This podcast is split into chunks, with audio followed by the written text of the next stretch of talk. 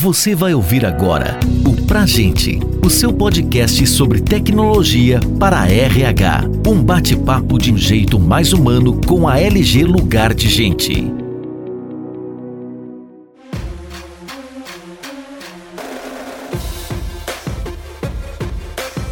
Olá, está no ar mais um episódio do podcast pra gente. O tema dessa 29 edição é RH 5.0, o papel do profissional de RH em busca de soluções. Meu nome é Manuel Jardim, sou diretor da Bentec na LG Lugar de Gente. Hoje eu tenho um orgulho aqui enorme de receber conosco o Jorge Luiz Feliciano. O Jorge é um querido amigo de muito tempo, né? Já cruzamos aí, nossos caminhos já se cruzaram e o Jorge é sempre uma pessoa que é uma fonte de inspiração, é um cara além da experiência. O Jorge tem uma visão humanística e uma sensibilidade assim que tenho certeza que vai encantar vocês. O Jorge é executivo de gente e gestão do grupo Martins Atacadista. O Jorge tem mais de 28 anos de experiência em recursos humanos, é uma liderança agencial que tem experiência experiência em várias empresas nacionais e multinacionais, aí destacando o Grupo Pão de Açúcar, Carrefour Brasil, Etna Vivara, Grupo Eoro, que é um distribuidor exclusivo de produtos Petrópolis, além da rede de imóveis Casa Verde. Jorge também é fundador da JLF Consultoria Empresarial, empresa especializada em gente e gestão. Muitíssimo obrigado por você aceitar o convite de estar aqui conosco nesse podcast, compartilhando a tua experiência, essa tua visão. Seja bem-vindo, muito obrigado.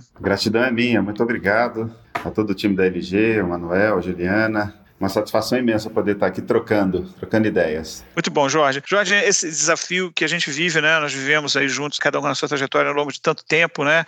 E eu acho que ele também, eu acho que legal aqui a gente começar dando um pouquinho de visão e falando um pouquinho sobre o grupo Martins Atacadista. Certamente todo mundo já viu em algum momento da vida, um, cruzou com um caminhão lá da Martins pelas estradas do Brasil afora, mas eu queria que você falasse um pouquinho sobre Martins, sobre a atividade da empresa, qual o tamanho, quantos colaboradores vocês têm hoje. Bom, eu estou no Martins, fazer dois anos, me uni o time aqui no finalzinho, então, no meados ali de 2019, uma empresa com mais de 68 anos de história, com um líder extraordinário, o senhor Alaí, está muito bem com a família, os acionistas, os conselheiros, somos uma família que temos cerca, no grupo como um todo, próximo de 10 mil pessoas. Nós temos um braço financeiro que é o Tribanco, nós temos uma solução completa que nós chamamos aqui do SIM, né? Sistema Martins. Ou seja, o grande foco é o pequeno e médio varejista brasileiro. É uma vocação que nós temos de ajudar esse empreendedor, esse pequeno e médio varejo, ser muito bem atendido. Nós temos uma capilaridade nacional, em todos os lugares do Brasil nós, nós atuamos. E de alguma forma, transcende, né? Nossa responsabilidade chega a ser uma responsabilidade social mesmo, de fazer com que o empresário, o pequeno e médio empresário, seja bem sucedido. Nosso grande foco é o B2B. Apesar de nós estarmos experimentando durante esses últimos 24 meses, três anos, mais ou menos, um crescimento muito grande de vendas no B2C também, com as vendas digitais. Ou seja, estamos pulsando, estamos crescendo, estamos sendo bem sucedidos na nossa gestão. Então, uma companhia que está em plena evolução, pleno crescimento e estamos muito felizes, Manuel, de estarmos nos unindo aqui ao time. Legal, a gente acompanha de longe né, a história da Martins. Eu me lembro assim que é curioso. Uma vez eu estava vendo, cara, e era o maior contrato da Scania, por exemplo, do mundo. Era o maior, interessante demais isso aí. A gente tem orgulho da Martins e ter a Martins também como nossos parceiros aqui na LG. Jorge, agora falando um pouquinho né, desse mundo em transformação, você acabou de falar aí, não mudança de tipo de negócio, né? vocês entrando do B2B para o B2C, experiências, é, com certeza isso tudo passa efetivamente por uma transformação também do RH. Né? A gente lembra lá de trás, aquele negócio de departamento pessoal, né? era uma coisa muito antiga, é isso uma transformação muito grande. Conta um pouquinho para a gente dessa tua experiência, essa jornada tão rica que você tem, como é que você viu essa transformação daquele RH burocrático, operacional, para esse RH transformador que a gente tem hoje, que efetivamente ajuda as organizações a alcançar seus objetivos. Como é que foi isso para você? Para mim foi uma evolução muito grande e muito consistente do ponto de vista de, das empresas de fato terem experimentado especificamente a área de RH, experimentado uma transformação de coadjuvante para protagonismo. De alguma forma, por incrível que pareça, os dados estão com essa área, né? Quer dizer, então assim, a transformação foi tão grande que até mesmo essa área, nas empresas que conseguem hoje ter uma qualidade, né? Isso ficou muito claro aí na questão do e-social, uma qualidade grande com as suas informações informações, elas conquistam um diferencial competitivo quando elas permitem que os outros subsistemas se utilizem desses dados para tomada de decisão. Para mim, a grande transformação foi o RH sair de um papel coadjuvante, ou seja, uma área que já ouvi várias frases, até pejorativas, né? Ah, vocês não geram receitas, é o mal necessário, essas conversas que a gente vê de corredor, mas acho que os profissionais de RH que se destacaram e conseguiram ser protagonistas, eles conquistaram também o protagonismo para a área de RH. Tanto é que hoje a gente fala menos recurso humano, fala mais gente e gestão, porque é uma evolução de cuidar das pessoas voltando para a gente, o patrimônio, né, o capital intelectual, o capital humano, com a gestão de processo. Quer dizer, não podemos deixar de ter Por isso que é tão importante, eu particularmente na minha carreira, eu tenho uma experiência muito bem sucedida, até pelo fato de ter sido na origem a questão da folha de pagamento, a parte transacional, você acaba tendo que liderar a questão de orçamento, a questão de despesa, a questão de produtividade, que são assuntos que o empresário, que o executivo, ele vai exigir que a área de RH seja, de alguma forma, protagonista também nesse sentido, para ajudar a organização a ser efetiva, né? a gerar lucro, gerar resultados. De alguma forma, acho que o protagonismo é um item muito importante. Nós, de fato, o RH se transformou num agente de mudança, ele é uma referência para as mudanças, especialmente todas as mudanças que aconteceram nos últimos anos. Esse RH protagonista sempre foi convidado a ser uma referência para as pessoas, né? para os executivos, para os líderes. E, ao mesmo tempo, a própria evolução do Business Partner traz uma questão de parceiro do negócio, uma proximidade do negócio muito grande. Eu vi recentemente uma entrevista de um executivo, de um alto executivo, ele trabalha numa grande consultoria multinacional, que ele falou que ele está vendo a hora de termos um CEO que veio da área de gente, da área de recursos humanos, de tão diversificado que o profissional de RH tem que ser para cumprir esse protagonismo tão evidente na conquista da área de recursos humanos. Né?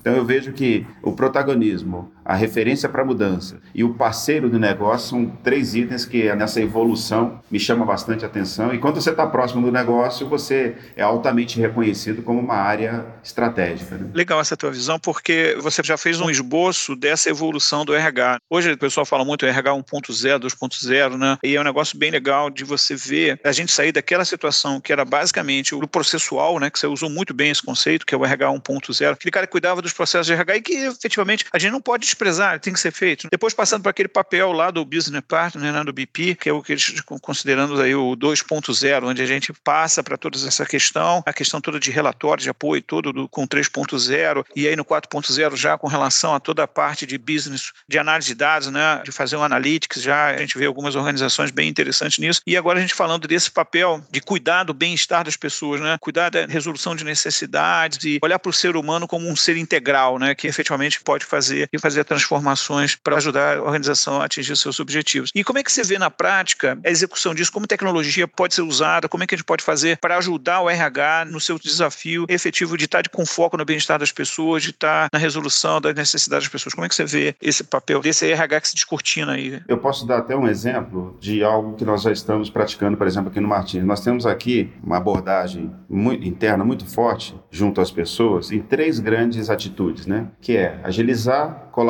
e simplificar. Se nós olharmos que a tecnologia, eu sempre falo que nós estamos cada vez mais tecnológicos, mas nós vamos continuar sendo cada vez mais humanos, porque quem constrói a tecnologia é um ser humano. E de alguma forma, está muito claro para mim, Jardim, que quanto mais nós tivermos a adoção da tecnologia, primeiro para tomarmos decisões baseadas em dados e não mais o achismo, o feeling. Acho que o achismo e o feeling é uma característica do brasileiro. Ele vai continuar acontecendo. Eu imagino que a gente vai ter 80 20, 80% de decisões baseadas em dados e 20% é aquela questão da sensibilidade. O feeling, o nome, o adjetivo que se deseja dar a isso mas eu entendo que a gente percebe que hoje nas organizações tem muitas pessoas que são promovidas ou são ascendem por QI, né? A famosa indicação. E a indicação ela é importante. Porém, eu tenho que ter a capacidade de medir as reais competências, as qualidades, características, perfis, skills deste profissional. E aí o dado ele me ajuda muito, especialmente quando a gente está falando não só de potencial, quanto também de resultados que a pessoa de fato entrega. Essa simplificação, eu gosto de resumir tudo isso na simplificação simplificação. Se a gente conseguir simplificar a vida do gestor, para que ele tenha o quê? Quando você simplifica a vida dele, ele é muito mais ágil em todos os aspectos. Seja para uma tomada de decisão voltada a pessoas, seja para que seus processos em si, de alguma forma, possam ser bem feitos. Eu hoje tenho uma convicção muito forte de que o grande desafio das lideranças é uma melhoria de processos, ou seja, nós somos muito cobrados, né? Os gestores são muito cobrados por fazer mais com menos. Então, se você tem, e aí dependendo do momento que um gestor esteja vivendo, se ele estiver no momento de crescimento, ele vai ter condições de fazer mais com os mesmos, e que é a mesma coisa de fazer mais com menos numa empresa que porventura esteja muito mais com o pé no freio do que no acelerador. De alguma forma, essa transformação. E aí é interessante, fazendo só um adendo aqui, a gente hoje está vendo 4.0, outro dia eu vi uma pessoa falando que 4,5, o que importa é que nós estamos vivendo a era da transformação digital mesmo. E não é só sistema, é também muito forte processo adequado ao sistema. Os sistemas ajudando a melhoria de processo. Então, de alguma forma, acho que a simplificação da vida do gestor e a simplificação da vida do colaborador numa experiência digital espetacular, sem papel, que é uma coisa que você sabe que eu sempre te admirei muito por essa pegada. Há muitos anos você já vem trabalhando nesse sentido nas suas experiências anteriores, nas nossas interações. Então, assim, hoje, de fato, se você tiver um colaborador que ele tem uma experiência rica com a questão da tecnologia, você está facilitando a vida dele e permitindo que ele ganhe tempo para fazer coisas mais relevantes. Eu entendo que a simplificação ela transita muito diretamente na transformação digital e é o que nós estamos fazendo aqui, inclusive com um processo de comunicação muito bem adequado. Simplificar, agilizar, colaborar. Muito legal isso, né? Porque é aquela visão, né, de não é tecnologia por tecnologia, né? É a questão sempre da busca do propósito, né? E aqui acho que talvez é a grande oportunidade que a gente vê de ganhar tempo para o cara. Eu acho que você resumiu é. muito bem isso. É permitir que as pessoas possam fazer efetivamente a gestão das pessoas, né? Possa dedicar as tarefas, digamos assim, humanas, né? Isso é bem Exato. legal, né? E aquelas tarefas que podem ser automatizadas, que elas podem ser feitas pela sua repetição, pelo seu volume, e efetivamente você libera o homem para ser homem, né?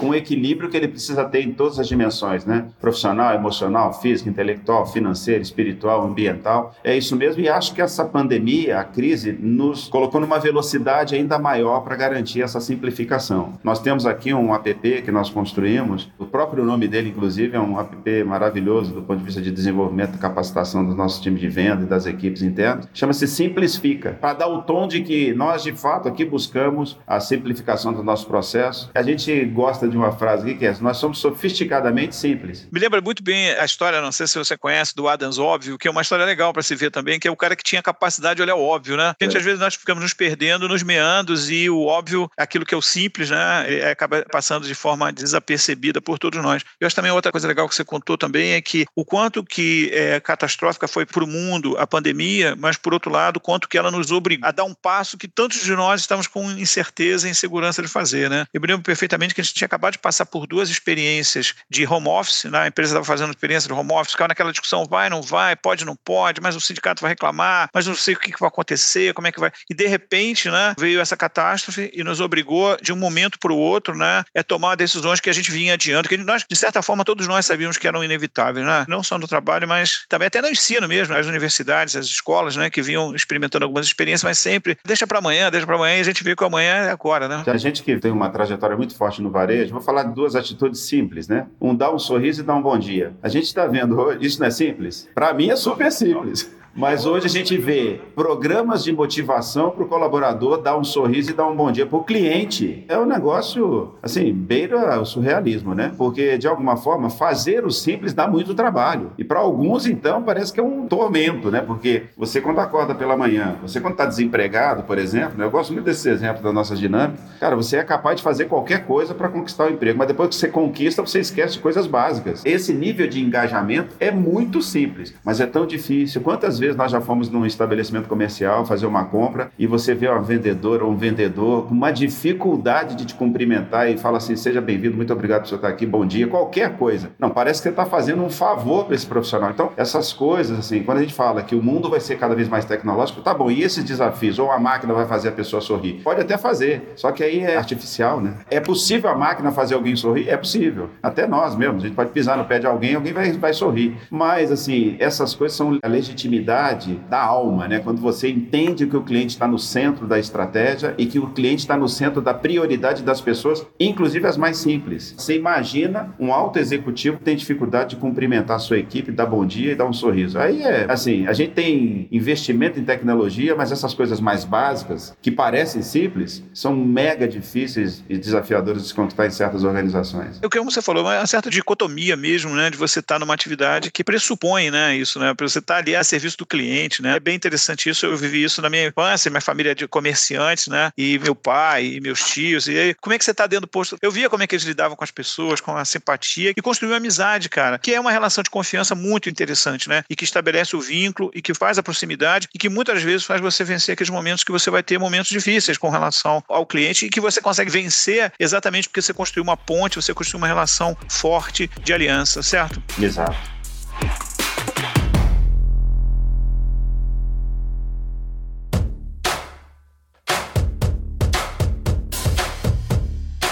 E aí, para a gente terminar aqui, para esse papo muito gostoso, a gente poderia ficar aqui a manhã toda trocando um monte de ideias aqui. Eu queria que você desse, em função dessa tua visão, da tua experiência, de como é que você está vendo essa transformação toda, eu queria que você desse algumas dicas para quem está entrando nessa carreira, aqueles que estão trilhando nossos caminhos aí, estão seguindo os nossos passos aí, que estão começando, para que eles tenham sucesso e, e, o destaque na carreira ao longo do tempo. Eu, assim, eu acredito que todo profissional, todo jovem, eu tenho tido bastante interações com estudantes, nós temos aqui o Instituto, né, nosso Instituto, Alain Martins, e a gente tem falado muito com os jovens, isso tem me motivado muito nos últimos tempos, me deixado bastante satisfeito, porque a gente sempre fala o seguinte: se você pretende vir para a área de recursos humanos nas empresas, no nosso caso aqui de gente de gestão, pensa que você vai fazer uma transformação de dentro para fora no seguinte sentido: com relação às pessoas, você é referência de comportamento, de atitude, de alto astral, de engajamento. Então, quando você se depare com essa realidade de buscar ser protagonista nesse sentido na relação humana. Você é um cara do bem, você é um cara alto astral, um cara focado, determinado. Do ponto de vista de negócio, você de fato vai ter que se preparar muito. Hoje nós temos metodologias consagradas que permitem que você, de alguma forma, adequando ou adequado ao momento da organização onde você estiver atuando, você pode ser que você seja cobrado mais por uma questão de produtividade, você pode ser cobrado mais por um desenvolvimento de liderança, você pode ser cobrado mais por ter um processo de recrutamento e seleção altamente assertivo para ter as pessoas certas no lugar certo. Então, de alguma forma, é um universo tão rico, tão vasto. A gente outro dia fez uma brincadeira aqui de uma analogia dizendo quais são os profissionais que se dariam melhor na área de recursos humanos. A gente não tem, porque é uma diversidade fantástica. Você pode ser um administrador e vir para a área de RH. Você pode ser um advogado e vir para a área de RH. Você pode ser um psicólogo, um pedagogo e pode vir para a área de RH. Então, acho que a grande referência que eu tenho dado, não só para fora, mas para o meu time também, é tenha a satisfação de cuidar das pessoas. E o que é cuidar? Não é passar a mão na cabeça, não é abraçar, não é nada disso. É dar as condições adequadas para que as pessoas possam também ser protagonistas nas suas vidas e nas suas carreiras. Eu gosto de resumir tudo isso a isso, porque disso desdobra uma série de coisas, né? Mas acho que preparação, a gente fala muito disso aqui, preparação, adora encontrar sorte, porque a gente faz, nossa, é um cara... Não, beleza. A sorte quando encontra a gente preparada é maravilhoso. Então, tem a sorte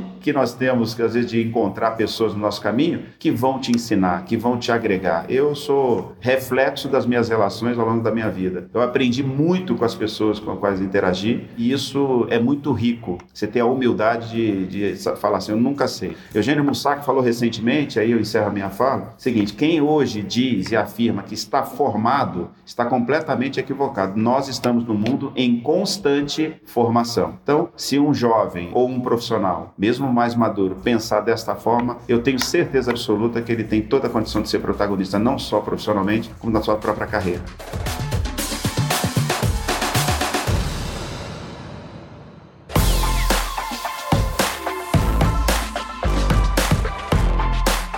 Jorge, cara, que dica espetacular, cara, espetacular. Eu fiquei você falando aqui, eu fiquei assim, cara, muito legal, muito legal mesmo. Essa capacidade de a gente ser fermento, da gente ser adubo, né? Eu de permitir que as pessoas floresçam, cresçam. Eu te diria que é, assim, é meio missionário, né? Muito legal isso, Jorge, muito legal isso. Muitíssimo obrigado mesmo aí por compartilhar, por nos dar esses momentos aqui de tanta sabedoria e muito obrigado mesmo. Eu queria que você se despedisse aqui, fala um pouquinho aí dos canais de comunicação aí do Martins e se despedir dessa nossa conversa aqui. Muito bom, eu quero encerrar aqui a minha fala com uma gratidão imensa pela oportunidade. O meu maior desejo nesse momento é que todos nós tenhamos saúde, vacina sim, né? O mundo hoje mudou muito e a gente está tendo a oportunidade de servir mais. Então eu quero desejar sucesso, muita saúde para todos que estão na audiência desse podcast, que nós possamos passar por essa fase, que nós saiamos dela melhores do que entramos, muito melhores, eu não tenho dúvida nenhuma disso. Nosso site é www.martins.com.br, nós estamos nas redes sociais, nós estamos no LinkedIn, nós estamos no Instagram. Vai ser uma honra muito grande se você é CNPJ, faça o seu cadastro, compre com bastante descontos. Nós temos o programa Bem aqui, que é um programa de fidelização. Então, assim, nós temos várias oportunidades, mas a partir do momento que a gente vê que vocês tiverem acesso às redes sociais, vocês vão ter uma profundidade maior do que é o Martins, essa potência, essa empresa mineira com alma brasileira e, acima de tudo, que deseja e tem um propósito de ajudar o pequeno e médio varejista a ser bem sucedido. Saúde para todos. Obrigado. Obrigado, Jorge. Brilhante, brilhante contribuição aqui com todos nós. Quero agradecer também a vocês que estão conosco aqui, tiveram a oportunidade de ouvir essa fala aqui. Muitíssimo obrigado por vocês estarem conosco. E se você gostou desse bate-papo, acesse o nosso e-book Como Tornar a Gestão de Pessoas Mais Digital, acessando lg.com.br barra materiais. Convido também você a seguir nosso perfil nas redes sociais, basta buscar por arroba LG Lugar de Gente. Muito obrigado, até a próxima, um forte abraço.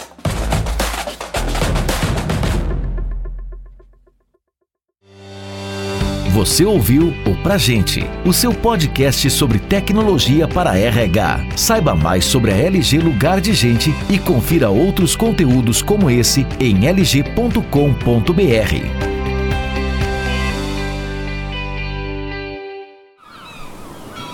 Este podcast foi editado pela Maremoto.